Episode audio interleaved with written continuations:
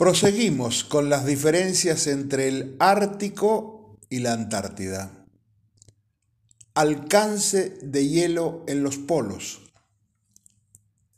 El hielo marino antártico no alcanza nunca el polo sur de la Tierra debido a la presencia de la Antártida, por lo que éste se extiende solo hasta 75 grados de latitud sur.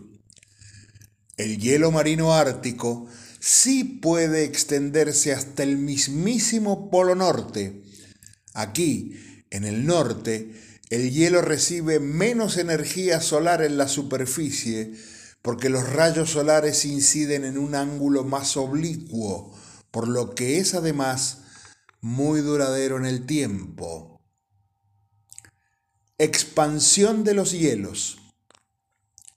En la Antártida, durante el invierno, el hielo tiende a expandirse a su alrededor de manera simétrica, formando casi un círculo en torno al continente antártico.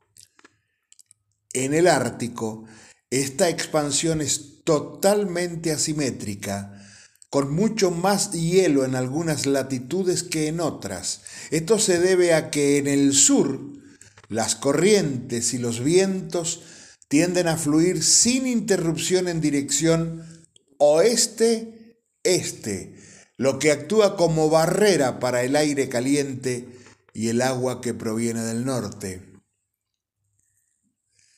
Espesor del hielo. El hielo marino de la Antártida se extiende, no tiene la oportunidad de engrosarse tanto como en el Ártico, el hielo antártico tiene normalmente de 1 a 2 metros de grosor. El hielo del Ártico está cubierto por hielo marino de entre 2 y 3 metros de grosor. E incluso algunas regiones árticas están cubiertas de hielo de entre 4 a 5 metros de espesor. Hielo marino. El océano Antártico es abierto no está rodeado por tierra, así que el hielo se desplaza a lo largo y a lo ancho. El océano Ártico es semicerrado, es decir, está completamente rodeado por tierra, por eso el hielo que se forma no se desplaza mucho, prácticamente. En el Ártico, el hielo es inmóvil.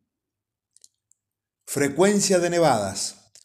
La Antártida, al estar rodeada de mar, hace que la humedad provoque fuertes nevadas, por lo que el hielo marino puede estar cubierto por una nieve tan espesa que su peso puede empujar al hielo hasta hundirlo completamente en el océano. Como el Ártico está cubierto en su mayoría por hielo y rodeado por tierra, las precipitaciones aquí son relativamente escasas. Tampoco las nevadas son muy abundantes, excepto en los bordes. La seguimos.